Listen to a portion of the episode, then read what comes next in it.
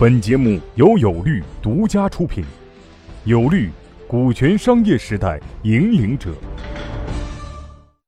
之所以合伙，其实有一个很重要的原因，或者一个一个很重要的特点，就是现在的创业跟以前不同了。啊，以前做传统项目的创业，比如说我做一个房地产开发，啊，我只要把这块地搞定，啊，OK，我可以向去银行去申请贷款，解决我初始启动资金的问题。啊，银行贷款来了，地基挖了。我找施工队进来，他给我垫资把楼子盖起来，楼盖到一定程度时候，我就可以卖给消费者了，是吧？这个事情是不是很简单？我需不需要一个合伙人跟我一起干呢？通常是不需要的，你其实是搞定了一个资源性的东西啊。而我们今天的创业不一样了，我们今天的创业呢，通常是跟互联网沾光的，啊，跟互联网相关的，或者你原来其实做的事情跟互联网没有相关系，但是你为了拿到融资，对吧？为了所谓的快速发展，你也把它沾上互联网的标签。啊那就有一个很重要的一个特点，就是我们需要合伙人，啊，我们需要合伙人，什么意思呢？就是说，简单一句话，我们为什么要合伙？就是我们一个人干不了这个事儿，啊，如果这个事情一个人能干得了，我要不要找合伙人呢？不要，对吧？这个苹果我自己就能吃，我还要跟别人分一半别出去吗？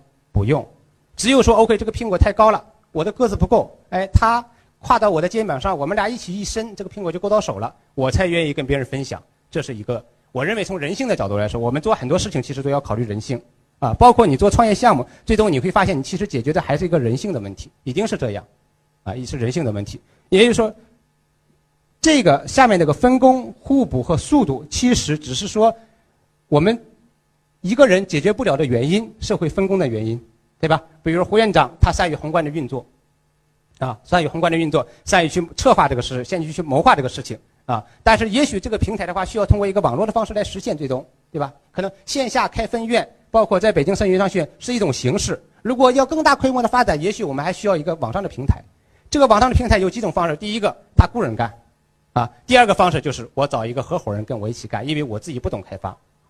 啊，比如说有利创业，那么我们做的是一个法律电商。我做律师十几年，有很好的法律经验啊，然后做十几年攒了一点私房钱，可以作为一个初头初始的基金。但是你让我去写代码做开发，这是不可能的，我就必须要找一个合伙人，这是第一个。第二个，我要做运营，做运营做律师，那个运营就跟现在这个市场运营是完全不一样的，对吧？怎么做社群啊？怎么做活动？这个是我不擅长的，我也需要找一个能运营的合伙人，啊，有这种分工，这种互补，是我们找合作伙伴一个很重要的原因。第三个，速度，为什么要把速度单独拿出来说？就是我们现在的创业项目，绝大多数都是模式创业。模式创业是什么意思？就是你没有门槛。就严格来说，你就是没有门槛。如果你做一个技术性创业，OK 的话，你可能还有一定的门槛。啊，这门槛也不高。啊，因为中国现在目前原创性的技术也很少，也很少。啊，所以速度就变得很重要。速度要起来怎么办？那么你有钱，我有很多钱，我就花人雇人干。如果有很多钱，你可能就不创业，你可能就搞投资去了。一定是说你没有那么多钱，没有那么多钱，我还要讲究速度怎么办？那我就要让别人帮我一起干，啊，我付他很少的钱，然后他就跟我一样打鸡血的一样往前冲，啊，那么这就是你找合伙人的另外一个原因，就是你的项目发展的速度原因。呃，这是我们为什么要找合伙人。第二个，那么就是我们找什么样的人做我的合伙人啊？这个是我们一点感受，就是我们建了很多成功的项目，也建了很多失败的项目，啊，我们也在总结那个项目为什么会成功，为什么会失败。那么从合伙人的角度来说，你找一个什么样的合伙人，对你这个项目成功失败来说，也是一个很关键的因素，啊，简单来说，我们后面会讲到说，OK，股权怎么划分。实际上，我认为，啊，包括我有利创业在找合伙人的时候，我也认为人品是第一位的，人品是第一位，就是你找你的合伙人，跟你已经是一个。价值观方面或者某些方面是有共性的人，一定是这样的。人品是第一位的，能力我们认为是第二位的。所以这个也就是我们总结出来的合伙人产生的几个特点。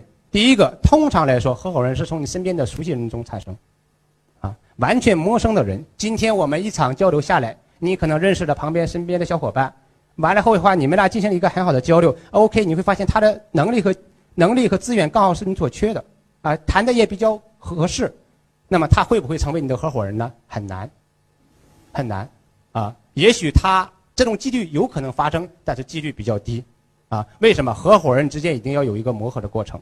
我们从熟人中去找，是因为我们对这个人有所了解，包括他做人，包括他做事，他的能力，我们都有了解。我们不需要那样一个磨合期。如果让身边的人成为你的合伙人，那么这个磨合期是必须得有的，啊，这就相当于我总是拿这个来来来做比喻，就像我们这个谈恋爱一样，会不会有一见钟情？肯定会有。对不对？一见钟情的夫妻能走多远？这是另外一个概念，对不对？通常我认为一见钟情的夫妻走远的不是很多，比例不是很高，啊，如果你们经过一个谈恋爱，谈了一两年、两三年，你再在一起结婚，那么你走长远的几率就大了。这跟合伙是完全相同的道理，啊。第二个就是价值观，所谓的价值观呢，并不是完全指我们对人生的价值观啊，或者是这个这个教科书上那个价值观，而是说合伙人。一定是对你们做这个项目，跟你有相同的或者类似的热情和激情，一定是这样的，啊，因为只有这样的一个状态的一个人，他才可能全身心的投入到这个项目里面去。当这个项目出现问题的时候，他会才跟你一起往前拼，啊，如果不是这样，他可能更适合做你的高管，啊，做你的高管，因为出了问题，高管拍屁股就可以走人，而作为合伙人，他可能会愿意怎么样跟你一起。那么，勒勒裤腰带，继续往前顶，这是合伙人。我们通常会认为合伙人难找的一个很重要的一个原因，啊，就是对这个事情有没有共同的激情。包括有利创业再到合伙人当中，也是存在很这样的问题。我就希望找到一个人，他对这个项目有他跟我一样，即使没有那么好的热情，也有相似的这样一个热情，而不是说只看到这个项目本身的市场前景，或者只是看到 OK，我给你每个月多少钱，或者你拿到多少股权。如果是这样，我们认为是不是一个非常好的合伙人？一定是大家对这个事情的愿景有一个共同的一个心理期望值，啊，才有可能走长远。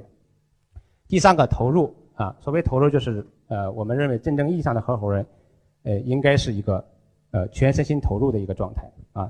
只有这样的一个合伙人，我们认为呃呃才是最终意义上的合伙人。但是，那么因为现在创业很火啊，找合伙人很难，那么会出现初期。我们很难找到都是全职合伙人这种状态啊。比如说，我做这样一个项目，我找到两个百度的和百度的做技术，然后优酷的做做运营的同学跟我一起来做这个合伙项目，他们立即全身心的投入来一起跟我做，这种几率很小啊。我们会采取一个折中的方式，后面会提到。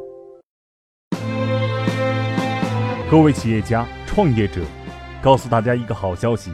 由全国著名股权专家王英军律师亲授的线下股权实战营现已面向全国招募学员，报名或合作洽谈详情，请添加微信 y o u l a w 零零一 y o u l a w 零零一，或拨打报名热线零幺零五六零七八六二八咨询。